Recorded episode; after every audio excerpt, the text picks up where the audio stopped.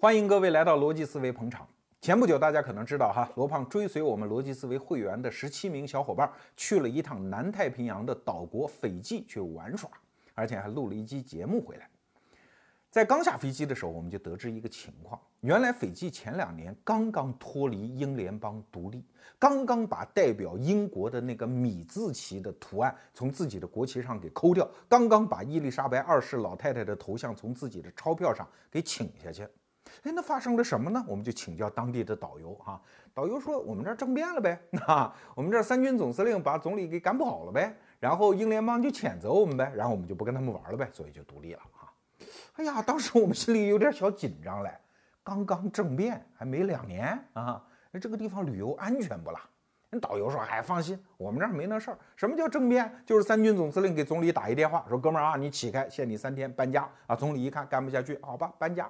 然后总司令住进去了，就这么简单呀。嗯，老百姓听说这事儿就是呲儿大牙在村口乐，哈哈，你听说了吗？政变了啊，听说了，听说了啊。然后接着过自己安详平静的生活。”这个我们又倒吸一口凉气哈，虽然没觉得不安全，但是这个国家也很奇葩呀。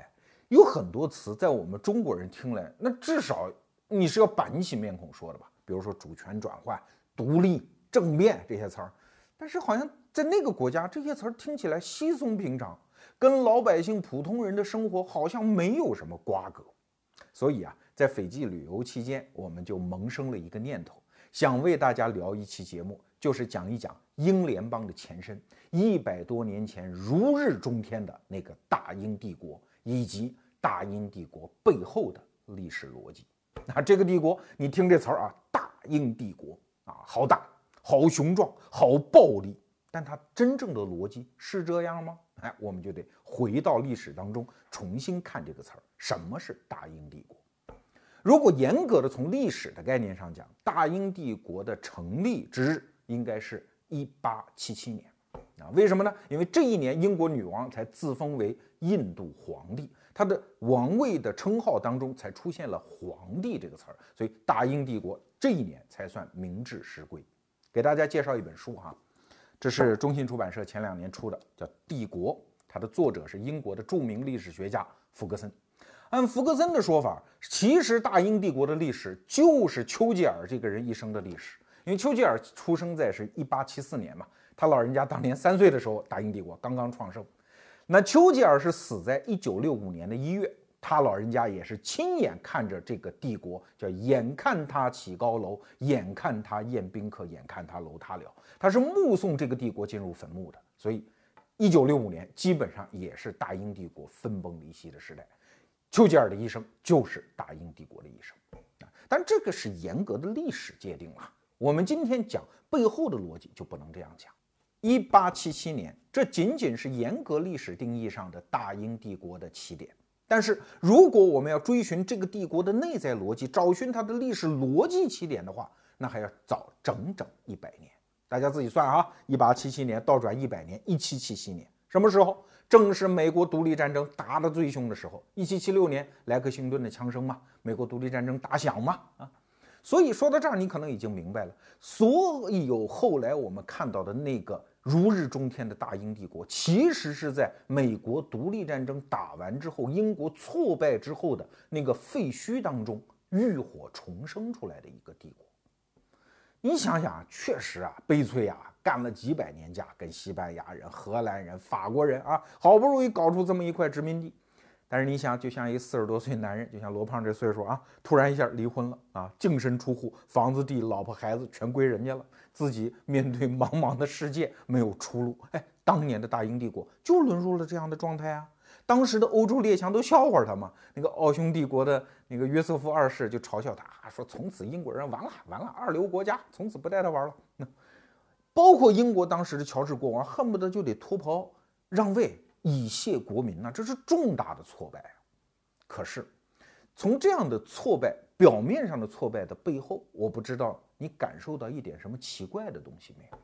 至少我在读历史的过程当中，你就觉得美国独立战争赢得好蹊跷，因为甭管是美国人写的书还是英国人写的书，他们描述的都是：哎呀，华盛顿是一个了不起的人啊，将军将军很有道德感召力，士兵们就算饿肚子，就算没有粮饷，都愿意跟着他干啊。这甚至连整齐的军服都没有，惨呐！那个时候，哎，咱得会讲革命故事，好不好？革命故事你得分两段讲啊，爬雪山过草地得有吧？可是三大战役打的蒋介石满地找牙，那个英雄故事你也得有吧？哎，但是美国独立战争木有，你很少能够看到什么英国人怎样从优势地位，通过多么呃呃惨烈的战役啊，逐渐的削弱。华盛顿将军拥有什么样伟大的战略，把英国人打败的故事好像很少。那背后的逻辑到底是什么呢？其实我们不能按照我们中国人理解的那种仇敌的逻辑来理解这场战争。因为人家毕竟是亲父子、亲兄弟嘛，所以到英国人撤出美国，就是认怂的时候啊，一七八一年在约克镇大捷，整个英军投降，包括两年后一七八三年在巴黎签的那个合约，其实英国人就一个心态，说既然不划算，老子不玩了啊，其实背后逻辑就是这个，说你这个儿子也不听话啊，打呢，我现在又有点打不动啊。我打动了，打赢了，我有什么好处呢？哎，英国人算算账，说算了啊，儿大不由娘，去吧，天要下雨，娘要嫁人，去吧。就这个才是我读历史到最后得出来的，英国人止息了美国独立战争的真正的原因。我们其实可以给英国人算笔账啊，英国人在英美独立战争之前，其实还打过一个和法国人的七年战争啊。那七年战争耗费多少军费呢？那？十二亿英镑，你今天看十二亿英镑没多少钱，造一体育馆大概就是那钱啊。当年那是不得了的巨款啊！因为打完，我给你算另外一笔账啊。打完七年战争之后，英国人留了一万士兵在美国，那就驻守嘛，对吧？毕竟还有一些防卫的任务啊，还要跟印第安人作歹战，所以留了一万人。这一万人一年的军费是三十五万英镑，所以你看，十二亿英镑是一个多大的财政负担，但英国人咬牙扛下来了。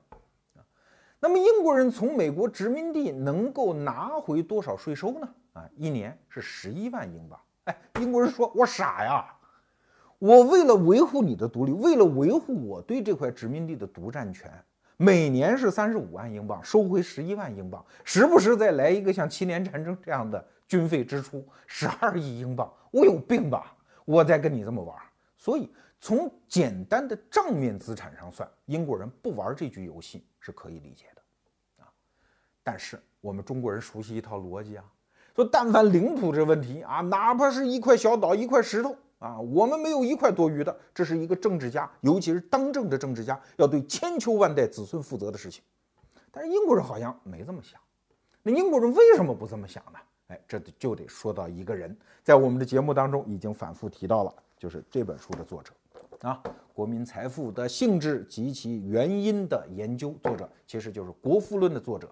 亚当·斯密，好巧啊！历史上就碰头了，碰头在哪一年？就碰头在一七七六年，就是美国独立战争打响这一年。刚才介绍这本书的作者，《帝国》这本书的作者福格森，前两年在参加美国的 TED 演讲的时候，就曾经讲过一段俏皮话啊。他说，一七七六年的时候，一个著名的英国绅士写了一本书，这是那一年的大事儿。那一年呢，还发生了一件小事儿，就是我们的一块殖民地要闹独立啊！听得现场哈哈大笑。那美国人听的嘛，都明白他在说什么。你看啊，这个俏皮话背后的逻辑其实特别有意思。美国独立战争和亚当·斯密发表了《国富论》这两个事情到底哪个重要呢？福格森认为《国富论》重要。为什么？因为正是《国富论》以及它包含的那些思想，说服了整个英国人，我们应该。按这种方式去走我们的道路，什么方式啊？在《国富论》这本书里下册的第七章里面，亚当·斯密帮英国人算的账非常简单，说你不要跟殖民地搞嘛，你让他独立，他要独立，你让他独立好不好？对吧？你首先军费负担下来了吧？你不用付那么多钱。第二。你自由贸易的秩序就又开始了，你何必要独占呢？独占只对那些拿到英王特许的商人有利啊，对老百姓的自由贸易没有利呀。而这个时候，你一旦撤出，这笔账很好算，毕竟我们是同文同种，有那么多政治上的、法律上的、经济上的、血缘上的联系，对吧？大家的情感马上就会恢复。以后万一我们英国出什么事儿，哎，那人家小兄弟还会来帮我们的忙？这就是亚当·斯密当时四处跟别人讲的话啊。当然，好巧不巧，这也不是一个说一个大学教授他讲话当时就能说服英国人。英国人确实也有一批政治家听得懂这个逻辑啊。其实，英国历史上最有趣的一个政治家就是1776年上台的这个人，叫小皮特啊啊不，我说错了。呃，他是一八八三年，呃，你说错，一七八三年上台的小皮特。小皮特是英国历史上一个特别有传奇色彩的政治家。首先，他的年龄就很传奇。他当首相这一年，他刚刚二十四岁。英王是力排众议，让一个乳臭未干的小伙子当了国家的掌舵人，而且一当就是二十年。更重要的是，正是在小皮特这二十年当中。大英帝国完成了从英美独立战争的废墟当中浴火重生的历史重任，而这个小皮特就是亚当·斯密的粉丝啊。有这么一个历史记载哈，说有一天他跟很多政治家在一个屋里开会，这个时候一推门，亚当·斯密进来了。哎呀，全体起立呀！亚当·斯密说：“哎呀，先生们，你们坐嘛，啊，不要客气嘛。”小皮特说：“不行，先生您得先坐。”哎，这听着有点像中国的那个范儿哈，是刘备对诸葛亮的那个色彩啊。您得先做，为什么？因为这个屋里所有的人都是你的门生弟子。从这个细节当中，其实我们可以判断出两点：第一，确实亚当·斯密用他的理论的强大的说服力，说服了当时英国的主流政治家们；第二，这个说服是带有一种恍然大悟的色彩哦，是一种拨云见日的色彩哦。啊，要不然大家为什么会这么尊敬他呢？说明这个此前他不是常识吗？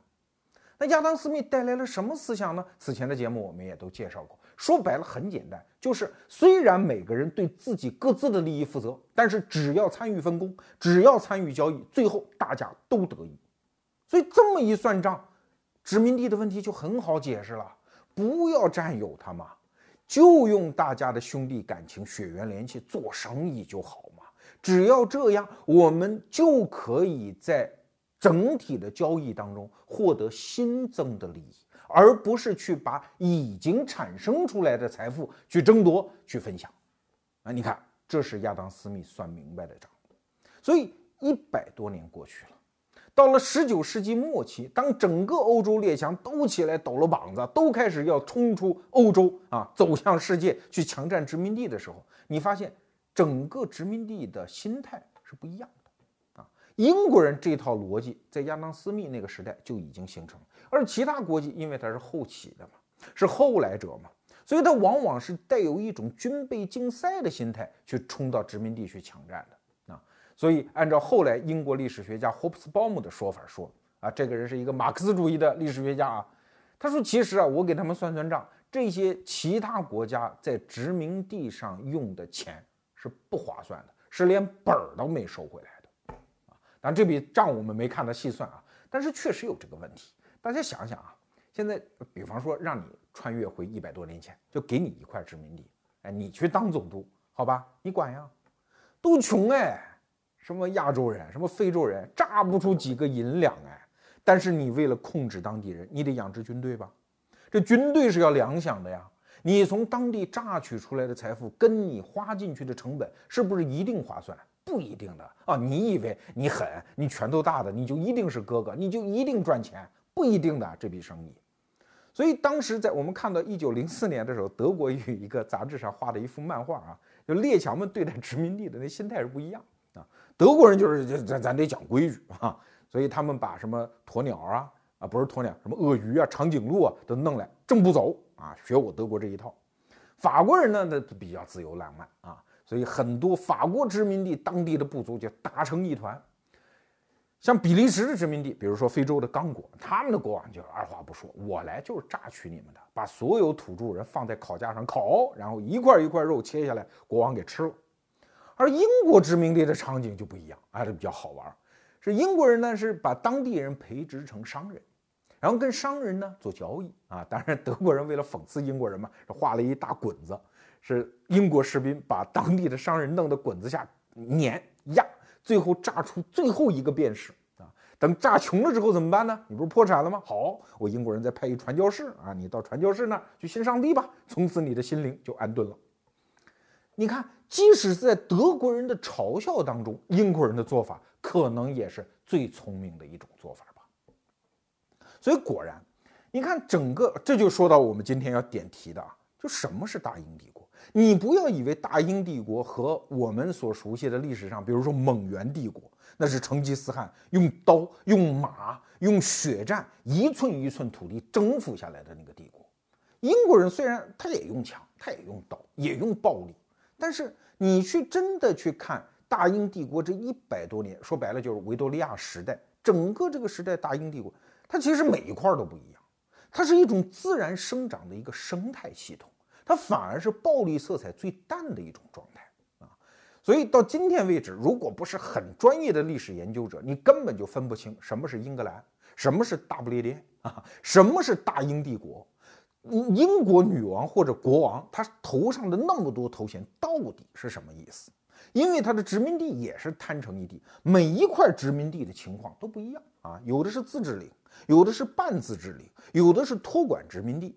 比如说，光在印度的内部，它无数的邦，这些邦有的是英王直属啊，有的是当地土邦，你是自治的，里面情况也是不一样。那我们就拿美国来说，大家都知道，美国独立的时候是十三个殖民地。可是这十三个殖民地，它其实来源都不一样。你比如马赛诸塞，这就是当年的五月花号，他们哎，普斯茅斯港嘛，啊，他们落脚的第一块是清教徒们自己开拓的殖民地。比如说弗吉尼亚，弗吉尼亚是当时英王特许的一个殖民者在这开拓的啊，后来是一个公司经营的，公司经营后来又破产，然后国家又接管啊。比如说北卡，北卡呃北卡罗来纳是英国国王啊派人去呃英王特许的一块殖民地。而你比如说罗德岛，罗德岛又是呃马赛诸塞的一帮人啊，因为不服当地管，然后自己跑过去组建的一个殖民地，所以它情况是千差万别。包括现在我们看世界地图哈，我不知道你小时候看世界地图的时候有没有觉得奇怪，整个南非，它就是那一块国家，中间有一国家圆圆的叫莱索托，啊莱索托这个国家周边只有一个邻国被南非包围。所以小时候我就觉得这特别奇怪，这个国家怎么来的？其实你从我刚才讲的大英帝国的这个历史，你就能理解，它其实就是拼起来的，就是杂凑出来的。等独立的时候，其他几个殖民地一说，哎，我们成立一联邦吧，叫南非啊。莱索托说，我不跟你们玩啊，我就要一人。那好，大家说，那么你不玩就不玩啊，我们都成立，然后就把莱索托包在中间，包在中间也包在中间，没事儿，大家继续做生意，继续往来，继续平静的生活，没有战争，没有冲突，挺好的呀。啊，但是你要在亚洲的版图上，你就很难理解出现这么一个包在一个国家中间的国家啊。包括今天我们理解的加拿大，包括澳大利亚，包括印度，它其实都是每一块每一块情况是不断生长、不断拼凑出来的一个国家。哎，那你说这国家有战斗力吗？哎，确实，当时欧洲包括德国人就这么嘲笑英国人的，那破破烂烂，浑身是补丁，你这国家有战斗力吗？对吧？我只要打你一下，你就分崩离析。哎，结果真打了。第一次世界大战，第二次世界大战，结果谁分崩离析了吗？那么德国完蛋了。而英国的那种好像破破烂烂、不成系统啊，各个地方有各个地方情况。哎，他到老人家硬硬朗朗的，一直挺到了丘吉尔他老人家死。那为啥呢？因为当年像亚当·斯密，包括埃德蒙·伯克这些人，他讲得很清楚啊，说统治不成，情谊还在。情义不在，生意还在，我们的整个的基础就在。所以你看，当大英帝国崩溃的时候，我们即使是一个英联邦啊，英联邦其实就是国旗上还搁一个米字符号嘛，就是我们假说还承认你们，其实大家是各过各的日子。但是呢，有情感纽带啊，大家经常每隔几年开个英联邦运动会，赛一赛鸵鸟啊，女王出来给大家招招手啊，挺好呀，还有这么一情感纽带。而且这个情感纽带，你可千万不要以为是弱纽带，它很强啊！你比如说第二次世界大战的时候，什么加拿大人、澳大利亚人、新西兰人都派出了自己最强的部队去帮助英国人作战。你说对于新西兰人来说，他干嘛要帮你英国人，对吧？我跟德国人又没仇，而且德国人又打不到我，对我的安全毫无威胁，我为什么要帮你？哎，这就是历史上的情感纽带啊，它就在起这个作用啊。我们前面几期讲阿根廷的时候，阿根廷不老以为吗？我们跟美国关系好，这好啊！美国人刚开刚开始在英国和阿根廷闹矛盾的时候，也是来调停的。哎呀，不要了，不要了，听我一句，都省一句吧。但是真打起来，你看美国人什么态度？立即把兵舰借给你，军事情报给英国人，是吧？我们俩是亲兄弟，两百年前是一家呀。你阿根廷是谁呀？谁认得你是姓谁呀？对吧？所以这个情感纽带还在。所以今天我们看到的英国，似乎它的真正统治下的领土已经回缩到英伦三岛，啊，呃，当然还有一些殖民地，比如说太平洋上的、印度洋上的、大西洋上的，还有一些岛国，但是那个没有财产的意义，也没有领土的太大的意义。但是你不能说大英帝国最后他安乐死之后留下的这个英联邦，它已经毫无力量，它仍然有一种力量，而这种力量它之所以能够存续至今。是因为在两百年前，英国人算了一笔精明的账。刚才我们算是把大英帝国给夸了一下，这孩子啊，吃一堑长一智，明白事理。美国独立战争之后吃了点亏，但是他明白了，再也不能用暴力、用那种控制欲去管理自己的殖民地，而应该让他们像生物一样自由生长，千姿百态，最后形成一种以英国为核心的贸易秩序和自由的经济生态。这对大英帝国是最有利的一种制度安排。好了，正是因为理解了这一点，所以在美国独立之后，在美国独立的废墟上，大英帝国重新起航，一百多年构建出了一个日不落帝国，极盛一时。可是啊，这国家跟人是一样一样的呀，他总是明白一会儿，得糊涂一会儿。那为啥糊涂呢？利益关切实在是太大的时候，他就会糊涂吗？啊，你真要从自己身上割肉，他也疼啊啊，他也有正常人的思维啊。所以，大英帝国的真正的劫难是二十世纪到来的，也就是大家熟知的印度问题。我们看印度作为大英帝国的殖民地和当年的美国，那可不能等价通观哈。美国刚才我们讲那个数字，一年不过给英国本土贡献十一万英镑的税收，蝇头小利而已嘛。随时可以放弃嘛，只要想通，脑袋里把那个算盘拨通就可以。印度这算盘是拨了不通的，因为印度的利益太大了。据历史学家记载，当时的印度的产出占到整个大英帝国 GDP 的百分之四十。你说这个肉割多大一块？所以让印度独立，英国人死活都想不通这个道理啊！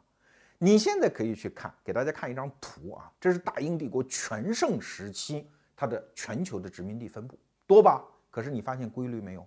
都是拱卫在印度周围。你看东非这一块，还有亚洲啊，还有包括他试图染指窥刺我国的西藏地区等等，其实都是在为保护英国到印度的通商航道。当时他们曾经提出一个两 C 计划，就是开罗和南边的开普敦。开罗就是从大英帝国经地中海、经红海、苏伊士运河进入印度洋的通道呀。开普敦就是经大西洋绕好望角进入印度洋的通道呀，这两个通道就是帝国的商业生命线呀，啊，所以他怎么能不重视呢？所以如果把印度独立了，大英帝国其他殖民地理论上都可以不要，无所谓了啊，因为最重要的一个所谓大英女王皇冠上的珍珠没有了。但是这一天真的就这么到来了。刚开始它的到来的方式，其实英国人也没有警惕啊。呃，准确的讲，一个特别重要的历史里程碑是一九一九年啊，这时候第一次世界大战刚刚结束，英国人在印度的统治实际上觉得很稳固啊。但是就在这一年，在印度发生了阿姆利则惨案。这个阿姆利则惨案啊，说白了，呃，你要是说英帝国主义，它就这样啊，也就罢了，它还真不是，它就是当地的总督和总司令临时做的一个非常残暴的决定。向集会的抗议的民众开枪，当场打死几百人啊！你要说这种惨案的规模啊，那跟日本人在中国干那个事儿那是没法比哈。但是在英国的那种伦理道德体系下，这件事情已经不可原谅。而且在印度那么和平的民族面前，突然一下在一个广场上面打死几百人，它有强烈的舆论的传播意义啊！就这个阿姆利则惨案，从此点燃了印度的民族主义的火光。而且这个时候，等于所有的准备，大英帝国都替他做好了 啊，比如说像甘地这些人呢，这都是大英帝国给送到南非、送到英国本土学习、接受英国文化，都全部都准备好的人才。然后因为民族认同问题，因为你开枪，因为你杀死这几百个人，好了，民族主义在甘地这些人的手里开始在印度传播啊。关于甘地的故事，以后有机会我们专门给大家开一集讲。这个地方大家只需要记住。甘地所领导的，无论是暴力的还是非暴力不合作运动等等，就是让印度本土出现了和英国殖民者相对抗的民族主义情绪。那这种情况下怎么办呢？啊，英国人的反应和当年在美国独立战争之前的那个反应是一样的，镇压呀，因为这个是利益太重了嘛。前面我们讲的，我不能放你独立嘛，所以就镇压。那镇压的方式呢，有的时候就显得特别残忍。比如说，当时的英国在印度的总督啊，叫戴尔，曾经大量的鞭打，呃，印度当地的老百姓，包括制定一些法案，剥夺一些基本的人权啊。其中最让大家恼火的、搓火的有一个事件，有一条街，有一印度的呃，不是英国的一个传教士啊，骑自行车蹬过去，结果被当地的民族主义分子给打了。你打了就打了吧，你该怎么判怎么判？不，人家来羞辱当地人。总督下令，所有的印度人只要从这条街上过，对不起，爬着过去。啊，为你们曾经对我们的不礼貌，你要做出这种谦卑的态度，向我们谢罪和道歉。你想，这个民族主义正在旺盛的时候，这种事儿那就是火上浇油嘛。所以双方搞来搞去，你镇压我反抗，你用你的方式，我村有我村的地道啊，加上有甘地这样的领导者，所以渐渐的就不可收拾了。好了，这个大英帝国命中还有灾星啊，还有一劫，这灾星就是希特勒啊。希特勒跟他挑明了要打第二次世界大战的时候，那印度就要独立啊，啊，嗯，他俩一会合，这大英帝国根本受不了，所以最后不得不答应了一个条件，说这样啊，你们现在帮我打第二次世界大战，打完只要胜利，让你们独立，啊，印度人很讲道理，那行，我们就等，啊，这一转眼就到了一九四五年，德国也投降了，日本。八月十五号，天皇宣布投降，这叫胜利日啊！就在胜利日这一天，所有印度全境的人都在等这一天。行啊，兑现了啊！给银子，给我们的独立，给我们的赎身券。但是这个时候，整个印度的民族主义情绪已经酝酿深化，而且长出了全新的东西。什么东西呢？就是民族主义内部的民族主义啊！因为当时的国大党实际上都是反抗英国。可是，随着第二次世界大战，这个矛盾被掩盖，它就酝酿出一个别的东西，就是两种宗教之间的分歧啊。准确的讲，就是甘地、尼赫鲁这一支啊，和真纳代表的穆斯林那一支。咱们隔了这么多年，我们也不说谁对谁错，但是总而言之，这两个矛盾，因为很多东西一旦牵扯到民族啊、宗教，这个有时候啊就没理可讲，大家就没法坐下来谈判啊。尤其是真纳，真纳作为穆斯林的领导者。他而且那个时候已经得了绝症，真纳知道，可是其他人并不知道，所以真纳特别希望在临死前看到巴基斯坦的独立，啊，所以他的谈判实际上是弹性最差的，只不过他的谈判对手并不知道。好了，那这个时候再坐下来谈判的时候，其实就是三方，一方面是英国人派出来的印度总督叫蒙巴顿啊，在小说里面那个高晓松说的是个妄人啊，这个以后有机会再说。蒙巴顿作为最后一任印度总督啊，他到印度的时候，贤父的使命是什么？当时首相已经告诉他，你身负从来没有过的权利，就是英国政府不加干涉，你去做决定，什么事儿你做决定直接就 OK。从这个命令当中，你分析出什么？就是英国人当时已经觉得，能让我们踏踏实实走，别走的腥风血雨就 OK。所以蒙巴顿实际上到印度来调解，包括后来抛出的蒙巴顿方案，其实背后的宗旨就是这个：不惹事儿，和平的英国撤退。但是，就是因为你英国人憋着不让别人独立，一直想占有，想占有，到这个时候，你想和平的撤出，事实上已无可能。我我们看一下当时谈判桌上的局面哈，尼赫鲁这边说呢，说我们独立啊，做联邦。然后大家呢也适当的自治，但是我们还是一个印度，好不好啊？真纳说门儿都没有，我们必须独立啊，跟你印度分家啊。那尼赫鲁最后说分家就分家哈，那怎么分呢？按宗教信仰来分啊，因为都是当地印度人，按宗教信仰，那就牵涉到有一些邦啊，它里面的人口，讲老实话，这隔壁邻居他可能宗教信仰都不一样啊。那这个地方到底是分给你呢，还是分给我们呢？所以这里面的很多细节我们就不讲了哈。比如说今天的克什米尔问题，为什么这两个国家一直打到现在，领土纷争到现在，其实就是这个问题实质啊。那我们现在看到的最大的惨剧发生在一九四七年的八月十五号之前啊，因为当时英国人急着撤嘛，呃，就想在八月十五号之前把这个东西搞定。那么核心矛盾就发生在旁遮普邦。旁遮普邦这两个民族之间，嗯，就两种宗教信仰之间的那个仇恨，已经到了一个小火星就可以点燃一个火药桶的程度了，啊，那最后怎么办？最后还剩两个月啊！蒙巴顿没办法，派了一个老律师，也根本就不了解当地情况，就随意的，当然你也不能说他胡话啊，但是时间实在太紧，根本没有时间调查这个村信这个，那个村信那个，咱们怎么画一条合适的线？没有了。就是随便的在地图上画了一条线，这边归印度，那边归巴基斯坦。那你想啊，等这种民族冲突、宗教冲突的摩擦已经变成一触即发的时候，八月十五号这边变成这个国家，那边变成那个国家，所以就在这两个月造成了一个一千万人的大逃亡，以及伴随着大逃亡的大屠杀。那个惨剧有一些纪录片的情景，我们可以不妨让大家看一个小小的片段啊。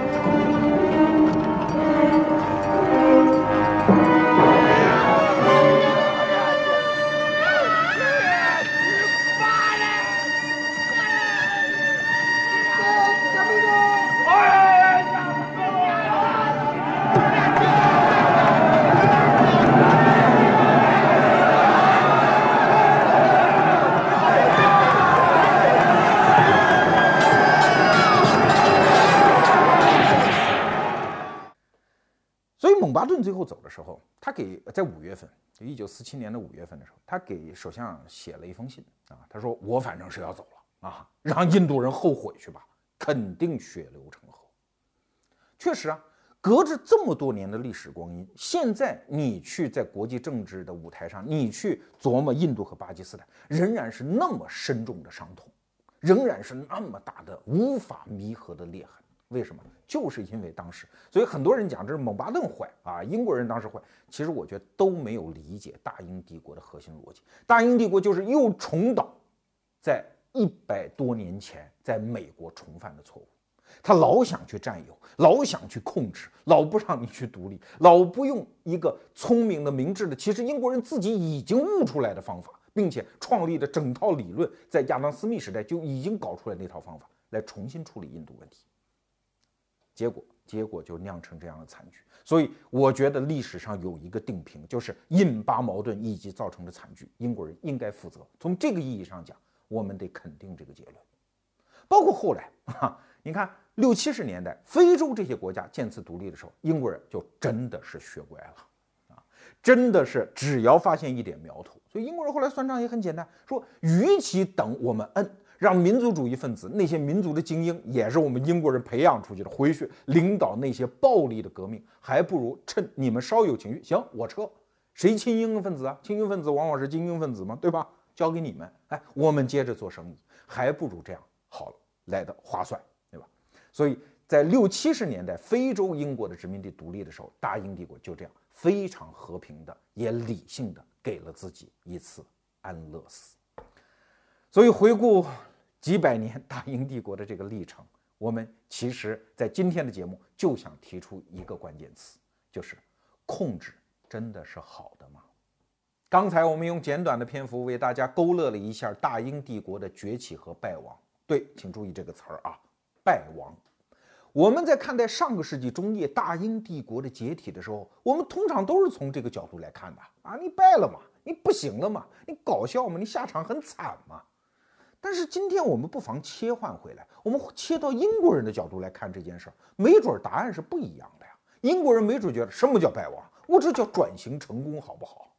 毕竟这两三百年，我哪一次也不是做困兽犹斗，把自己搞得遍体鳞伤，只剩最后一口气，然后带着沮丧的心态躲到历史的角落里去舔伤口。我哪一次也不是这样，我每次都是放下历史的包袱，全身而退，做了当时历史时点当中的最优解，那是我当时最好的答案。我全身而退，就算你刚才讲的印巴分治导致血流成河，他流的也不是我英国人的血嘛。我英国人还是见机的快嘛，我们及时的撤走了嘛，对吧？所以你能说这叫败亡吗？而且今天全世界英联邦，我们还搞运动会嘞，我们还赛鸵鸟嘞，我们女王还出来挥手嘞，对吧？我们王子结个婚，你全世界人不还看吗？为什么？我们还是有强大的文化影响力吗？对吧？我们的影响力还在吗？怎么能说我们就败亡了呢？那我们是转型。说到这儿啊，我们把这期节目的底牌就摊给大家了。我们表面上说的是大英帝国，其实我们想说的是，从工业社会结束一直到互联网社会到来，这个时代最最重要的一个主题，商业主题，就是传统的大组织如何适应这个新的浪潮，完成大英帝国式的转型嘞。我还跟您交一底牌哈，很多企业家都在那儿喊转型，但是你不要听他的。因为主动的转型从来不存在啊，比如说现在很多传统的工业企业，他也很羡慕啊。你看马化腾多鲜光呀，马云多牛啊，小米多风光啊啊，他是羡慕，但是这远远构不成转型的力量。转型的动机一定是来自于他搞不定了啊。比如说前不久我就认识一个啊开连锁发廊的一个企业家，他就告诉我，真的是搞不定了。为什么那些发型师，尤其是优秀的发型师，他已经没有任何理由再在我这儿干了。他有固定的客户，人家有手艺，在 CBD 地区随便租一个一居室，雇一个助手，他就可以把这个生意继续做下去。他为什么不要那份自由，不要那份尊严，跑到我这儿打卡上班，领绩效工资来？他凭什么来？啊所以你看，互联网社会把传统的工业社会那种板结的结构全部打碎，变成点和点、点和线，每个点都可以和整个社会发生连接的一个全新的结构。你过去的那种追求确定性、追求控制的所有的管理方法全部失效。过去的所谓的管理，无非就是追求确定性嘛，对吧？你不是人不靠谱吗？OK，时间不靠谱，我让你打卡，追求时间上的确定性。绩效不靠谱，我搞 KPI 考核，哎，追求绩效上的确定性。人心不是不确定吗？哎，我搞企业文化，搞团队建设，说白了就是给你洗脑嘛，对吧？让你人心变得更靠谱。这一套管理工具在互联网时代完全束手无策。面对九零后的新员工，那苍白的、无力的一塌糊涂啊，怎么办？啊，说白了，罗胖子也没开过企业，我也没有这个招，那我只能给大家提供一些。一些比方，我不能给大家提供解决的思路啊。这个比方其实就是中国老祖宗的智慧啊。我们知道四大名著，这四大名著里面有两本讲的就是传统工业社会，这两本就是《红楼梦》加《三国演义》。你看，在传统工业组织里面，上下结构其实就是《红楼梦》里面的权力结构，上面坐着一家老太太。贾老太太有几个爪牙啊？甭管是王夫人还是邢夫人啊，反正核心还有个王熙凤。王熙凤狠着嘞，所有的饭食，每一个丫鬟，每一个小主的月例银子都从她指头缝里给抠出来。所以你能不乖乖的听他的吗？那下对上怎么办？想在贾府里混好，假设咱是一个丫鬟，对吧？那我们就得勾搭宝玉啊，哪怕勾搭个连二爷上床呢，对吧？哎，变成通房丫头。变成通房丫头之后呢，哎，最好把我收当个妾，成赵姨娘。成赵姨娘之后呢，我给你生一娃，虽然不招人待见，是贾环，但毕竟我是半个主子啊。哎，最好再把大太太判死，我这扶正啊。这就是一个晋升台阶。整个上上下下一片扭曲，而且这种组织结构一直在风雨飘摇当中。前天还是元妃省亲的，你是烈火烹油一般，然后等着树倒猢狲散的那一天，覆巢之下无有完卵。这是上下结构。平行结构其实就是《三国演义》嘛，不用多说了，一个词儿，零和博弈。甭管原来多亲多近的弟兄啊，最后为了荆州这屁大点儿的地方，最后拔剑相向，原来的联盟什么都不算了，部门和部门之间推卸责任，互相坑害，然后互相之间的争斗无时获止啊！你看，这就是传统工业社会的一个基本的样貌，上下关系、平行关系，就是《红楼梦》加《三国演义》。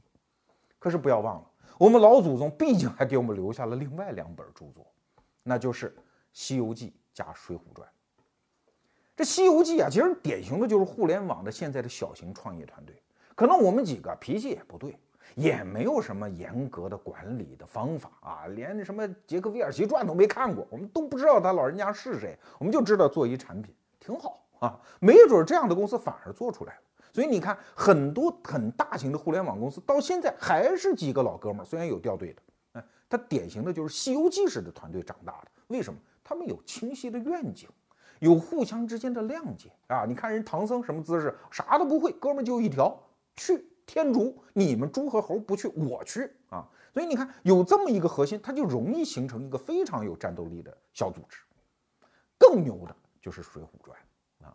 你看梁山上那是没有 KPI 考核的，也没有打卡上班的，它只有一个核心，但这个核心不是以权力和暴力为基础的，而是以魅力人格为基础的，那就是宋江宋大哥嘛。江湖人称及时雨宋公明，对吧？所有的英雄好汉见到他是扑翻身便拜，就这么一个人。那生下来的呢，都是江湖临时凑出来的，有的是兄弟上山，有的是隔壁的二龙山上山，有的原来就认识啊，这逐渐的牵扯上山。不管怎么样，大家上了山之后都是平等的兄弟啊，同样是大秤分金，大块吃肉，都是在聚义堂会齐的，只不过啊有个排名而已。那么干事怎么干呢？那就临时组织团队呗。比如说宋江说打朱家庄，哪位兄弟与我出战啊？这时候来自由报名。所以你看，他一切都是基于自由意志，是这样的一个拼盘。嗨，如果看着水泊梁山，你再回头看一下今天我们给大家讲的大英帝国那种不需要占有、不需要控制。只需要在一个共生的生态当中，大家达成基本的信任和情感的连接，然后大家用交易的方式来完成协作，来完成共同财富和未来的创造。哎，这岂不是一个非常好的制度安排吗？当然，如何从《红楼梦》式的组织变成《水浒传》式的组织，我也不知道。这个需要每一个企业去具体的去做落实。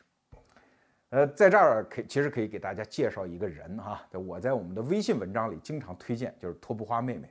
我们逻辑思维团队现在非常诚恳的恭请她来帮我们打理整个团队的运营。为什么有这个念头？就是因为她写过一篇文章，就是的呃那篇文章的核心其实就是我们今天讲这期节目的一个发心啊。他讲传统工业社会是用追逐确定性的方式来消灭不确定性。而现在在互联网时代，追逐一个组织，我们是应该追逐一个组织的建设，是应该用主动接受，并挑战，并迎合不确定性的方式来应对不确定性。所以啊，近期我们在逻辑思维这个团队内部，包括我们的会员体系内部，我们将做一些非常有趣的改革。其实也不是什么改革了，不是大刀阔斧，不是信心坚定。而是用一种保守主义的心态，我们一点一点的去试。但是我们坚信，在我们的前方是一个《水浒传》式的，是一个《西游记》式的全新的团队。具体怎么改，我相信很快我们会给大家一个有趣的答案。请观察我们的实验。谢谢各位。